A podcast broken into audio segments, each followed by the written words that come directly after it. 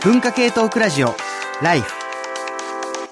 文化系トークラジオライフ。今日はですね、皆さんにあのメールテーマ、あなたは今何に東京を感じますか？というテーマでですね、えー、東京論について、えー、熱く交わして、まさかみんなこんなにエヴァについてね、語りたいことがあるのかという感じでしたが、新東京論、東京イメージの現在、えー、というテーマで今日はお送りしています。ちょっと引き戻すとですね、いろんな今の、えー、東京の語りづらさみたいなところから始まった、えー、今日の東京論なんですが、メッセージ、またちょっとそっち引き戻そうと思いますが、伊藤正人さん、こちら皆さん19ページです。およそ2年ぶりにメールします。どうもご無沙汰しています。えー、ライフが一つのきっかけとなり、社会学沼にはまり、現在、塚越さんや常見さん、常見洋平さん、えー、も通われていた大学院の後期課程で研究をしています。さて、今回の今何に東京を感じますかというテーマを聞いて思ったのは、コロナ禍の東京の拡張です。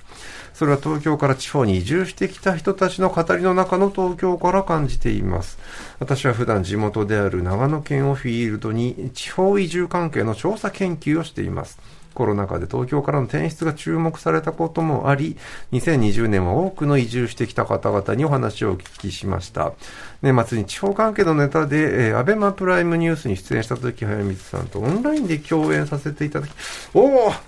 はい、その説はお世話になりました。僕ちょっといろいろなんか手厳しいことを言ってしまった覚えがあります。はい。さて、そんな移住してきた方の、えー、語りに現れる東京は多くの場合批判的な眼差しを向けられます。これまで調査してきた中では長野県が好きだから東京を離れて長野に来たという動機付けが多かったんですが、コロナ以降の移住者の語りは東京が嫌だから長野に来たという構図であることが多いように感じます。なるほど。もちろんこれは人によっても違いますが、彼らの中の東京はリスクが高く消費主義的でワークライフバランスが取れない地域として語られます。しかし彼らは完全に東京を離れるわけではありません。コロナ禍に移住した人々は、人は従来よりも仕事など東京と繋がったままの人が多いからです。なるほど。テレワークやリモートワークの普及がその大きな原因でしょう。そう考えると移住してきた人たちは東京を批判しながらも東京に生活を支えられているという実態が一つの側面ではあります。長野県では軽井沢などが東京へのアクセスの良さを背景とした移住者増により、東京24区と呼ばれていたりもします。以上のことを踏まえると、コロナを経て今東京とつながりを続けたまま、地方に拠点を移しつつ人が増えることで、東京は少しずつ拡張しているのかもしれません。東京24区、25区といった地域が増えていると思いますし、東京的な価値観や生活様式を備えた人が、これまで以上に全国に散らばっているとも言える気がします。地理的な東京に対してオンラインや人々のつながりによって構築され拡張する東京。これはまさに新東京なのかなと思いました。ぜひ、えー、皆さんが思う東京の拡張と縮小について、そして地方との関係についてもお聞きしてみたいです。というね、えー、内容をいただきました。これ本当にいろいろね、なるほどと思うところ、えー、ここから考えなきゃいけないよねっていう話、え、いくつも含んでたと思いますが、まずちょっとね、あの前提として脱23区、脱東京の流れって人口移動報告ってね、えー、毎年、まあ、何月にどのくらい23区から転出したよとか移住したよっていう数字って出てるんですが、えー、最近発表されたこの3月に、まあ、去年の2020年の転出、えー、超過が結構ね、2013年以来の多くなったっていう話これまあ通勤を避けるとかね、都市のメリットがあまり享受できないということで、まあ脱東京、脱23区をする人たちっていうのが出てきて、これ藤沢市がナンバーワン、えー、ナンバーツーが三鷹市かな。そして第3位が横浜っていうような、まあちょっと都心を離れる流れなんかもあって、まさにこういうものが今ね、えー、伊藤正人さんが指摘されてたような、東京と繋がっている、僕結構この移住の中身って、あの、富裕層、抜けられる人たちが抜けてるところが多いから、軽井沢とかも上位にいるし、鎌倉とかも上位にいたりするってすごいなんかわかる気がするんですよ。これちょっと前からの流れでもあるし、こういうなんか東京の拡張、そしてまあそれが、だから本当にこの伊藤さんが言ってることって、あの、脱東京ではない部分の移住とかも含めての話、ちょっと議論になるかと思うんですが、この辺の話、どうなったか。次を。私はい、なんかこう山本さん。えっ、と、昨年はコロナがちょっと緊急事態宣言、あ毎年沖縄に、あの、月に、1年に1回花粉症の時期に帰ってるんですけど、そしたらその、あの、帰れなくなっちゃって、緊急事態宣言が出て、でそうですね。3ヶ月くらいずっと沖縄で足止めうん。されるのが去年で、まあ今年も1ヶ月行ったんですけど、はい。まあ正直コロナ以後、東京で仕事をしなきゃいけないっていう、なんか、メリットみたい、旨味みたいなのが、うん。やっぱり、まあ私はライターをしてるんですけど、もう対面での取材もどんどんなくなって、うん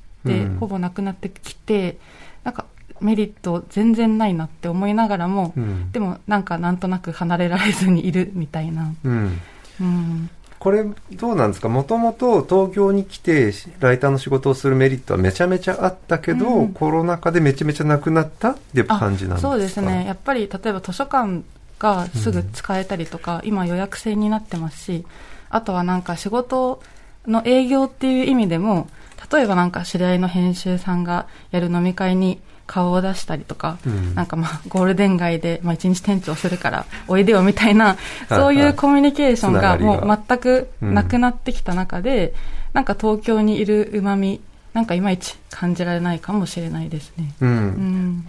となると、まあ、ちょっと移住しようかなとかうんいう時に、例えばそれは自分のふるさとに戻ると、まあ、それこそね、つながりで言うと地元のつながりとかがあるからメリットなのか、あとも今ね、ワーケーションとかじゃあ全く関係ないところで仕事できるじゃないかって開き直りとか、いろんなスタイルがあると思うんですけど、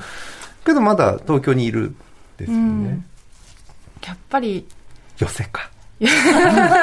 予選もありますけど、まあでも、大事だったな。うん。まあ体がでも東京にいないと、なんかやっぱり親戚のいろんなことにやっぱ沖縄にいると巻き込まれていって、なんか常になんか、こう、まあジェンダーの話もあると思うんですけど、なんか料理作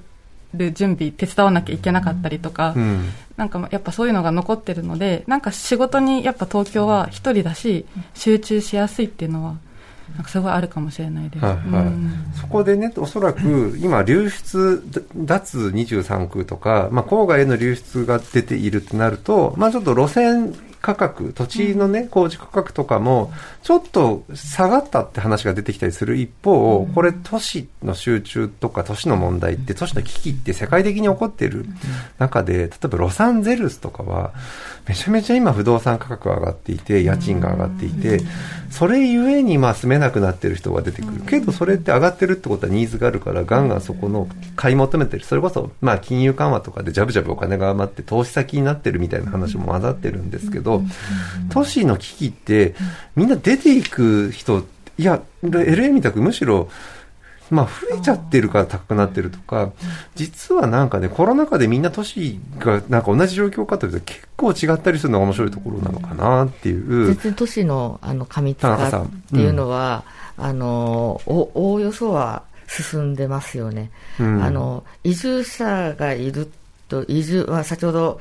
あのご指摘あったように移住できるとか移住先をチョイスできるっていうあの所得のまあ一定以上ある方のうん選択肢な、恵まれた選択肢なんでになっていて、うんあの都落ちするという感覚じゃないんですよね。はいはい。なので、あの、今、東京、まだまだ開発進んでいますし、あの、別に日本にお金がなくなっても外資で、どんどん、あの、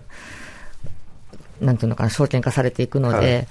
あの、必ずしも東京の、あの、まあ、経済的な価値が下がってるという見方は、うんあの、そんなにない。うん。ですぐメディアは今ね、うんその、まあ、都市、この危機を迎えているから、離れていってる話って、うんすごい、まあ、ちょっとしたデータでもすぐ飛びつくけど、そうそうそうそうそう大きく見ると分かんないですよね。そうなんです、そうなんです。で、あのーそういう、まあ、なんていうのかな、デベロッパーさんとか、そういった方が、あの、国際都市として、東京は、あの、シンガポールとか、あの、上海と、うんあの、競って勝てる、とあの、都市でなくて生き残れないという価値観で開発をするんですよ。その価値観で言うと、はいそこは何に、そこ上海に勝つ、例えば、うん経済力とか、経済力。あと、うん外資が集まるかとか。投資を呼び込めるかとか。そうそうそうそうそうそうそう。うんなのであの、我々市民からすると、あの、そこで勝たなくてもいいみたいになるじゃないですか。あ 別に。はいはい。まあ、世界のグローバルな都市競争にっていう話は、割と東京で言うときに言うんだけど、うん。僕、東京の価値はね、やっぱサンフランシスコとか LA とか香港の話、上海の話を聞くと、まだ安い家賃が。まだね。うん。で、あれ、おそらく世界が同じ方向に向かうとしたら、これからどんどん高くなるんですよね。その時に、じゃあ東京の魅力って同じだけの、なんか、あるのって問われた時に、まあ、な、な、な、いや、や、土地が安いって別に何かの価値じゃなかったりするところもあるので、そこの難しさもあるんですが、ちょっとコメカ君とかは、こういう都市が、それこそ80年代にね、一番発展した都市、実は今の方がめちゃめちゃ発展してるし、インターネットで、その土土地性、場所性みたいな価値って、なくなるよって言われた今の方があるみたいな状況の、ちょっと矛盾みたいなものってね、都市にはあるのかなって。うんそうですよね。で、あと、なんかお話伺ったりしてて、うんこう考えてたのが、なんか自分の感覚って、まあ、今日話したみたいに、まあもう、ね、ずっと埼玉にいたりとか、今も僕、西東京の方にいるんで、はい。本屋さんは、本屋は国分寺なんですはい。けど、じゃあ西まあ西中央線ですね。そうですね、うんで自分の中の自意識としてずっと郊外みたいな場所にいる感覚があって、はいはい。その都市対地方みたいなうん対立構造、まうん。あその例えば脱都市してうん。地方に出ていくのか、それともまあ都市にとどまるのかみたいな、こう構図の中で自分の身の置きどころがあんまりよくわからないというか、ずっとこうなんか周辺のなんかと、うん。都市とその地方の狭間みたいなところに、まあ何にもないところにいるのが割と自分のあり方のこれまでの自然のあり方になっちゃってる。新エヴァンゲリオン的に言うと、うん。相田健介がいる森林警備隊で、町と発電所の間に、あまりなんか、なんかね、あの、どっちにも所属しないみたいな、意なんかそう識に近い。そうですね。だからちょっと境目にいるみたいな感覚が割とあるので、その中で自分のこう身の置きどころっていうのは、それこそ例えば今後ね、脱都市みたいな方向性が出てくるにしても出てこないにしても、うんどんなスタンスでそういう状況に臨めばいいのかなみたいなことは。い、くん小中。さんに聞きたいんですけど、はいはい。終焉っていうのは逆に言うとその中心があるからこそ終焉であるっていう意識があるわけじゃないですか。うん。っていう意味ではやっぱり東京がでその、まあ、ちっちゃい時の印象だった東京が大きいっていう話もあったと思うんですけど。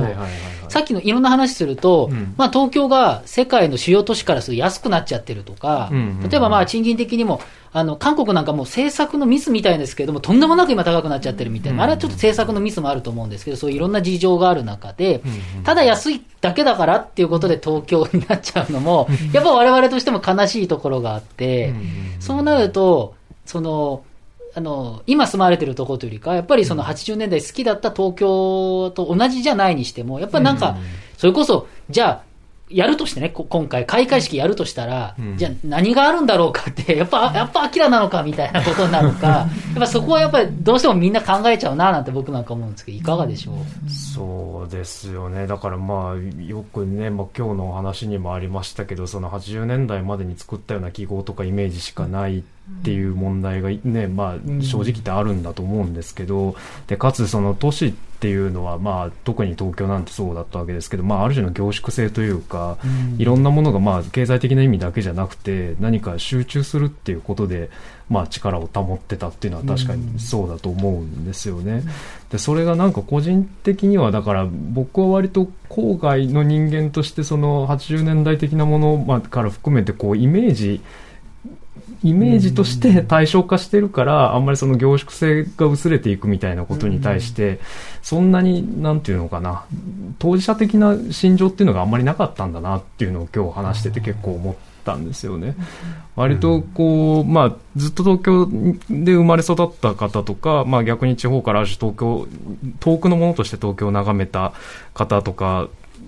にしたら、こう、なんていうのかな、ちょっとどうどう言えばいいのかわからないですけど、非常にわかります、おそらく今日言ってた話って、うん。今までは割と単純な明快な構図として、地方と都市大都市の東京っていう、うん。まあ本当に、まあ郊外論ってもちろんね、90年代とかもうすごく語られるようになってはいるんですけど、まあ都市のいわゆるあの語り方というと、地方との違いで、うん。そしてまあ一極集中みたいなことっていうのが、まあ自明のことという中でね、そのまあ日本では政治的にこう解消しようっていう対象だったのに、そこのバランスが急に崩れたことによって、東京路で実はすごい語りようがね、僕今日は始めた瞬間に、東京についてなんて語りにくいこの状況、もうオリンピックまであと3ヶ月です。けど皆さん来てくださいとは言えない東京に、こんな論点があったのかっていうのがね、一つ今日の、あの、ポイントだったと思うんですけど、それは単純な地方対東京では全然ない議論がある種、まあ、ずっと残っている議論はあるんですけど、そこに行けたこと、そして結局バーチャルなね、あの、東京なんかその再構築する、まあみんな安野さんに、なんかやっぱ東京をね、エヴァでね、まあシンゴジラでちょっとほぼ壊された後に、どうなるかっていう時、あ、脱都市されたんだって僕の中ですごいあって、でその中でもね、そのずっと僕らバーチャルな都市みたいなものの中に都市を感じるときに、非常にインフラを描けばそこには都市性があるみたいな話、今日石まで園芸さんが話したい。みんなエヴァ話したかったなっていうのと、実は都市を語るときに、その周辺でこ語るね、そのなんかディティールみたいな話、あの、意外と僕ら語ることあったなっていう感じがしました。えー今日の番組内容、ポッドキャスト、ね、ラジオクラウドなどでも配信します。えーそしてこの後収録するライフガイ、えーこちらもですね、あの、朝まで生放送付き合っていただいたこの後に皆さんお付き合いいただける方ぜひ、えー参加ください。えーそして番組の、ね、中で紹介した本や音楽、えーサイトにも載せていきますので、文化系トークラジオライフ、こちらで検索してみてください。えーそして今ね、各月で放送しているライフ、次回の放送、6月27日、深夜1時からの生放送。えーこちらもお楽しみください。えーメールアドレス、tbs.tbs. アットマーク tbs.co.jp です。えー本日皆さん朝まで生放送にお付き合いいただきまして、ゲストの皆さんもね、えーもうギリギリたっぷり時間を使いましたが、どうもありがとうございました。文化系トークラジオライフ、お相手は早水健郎でした。文化系トークラジオライフ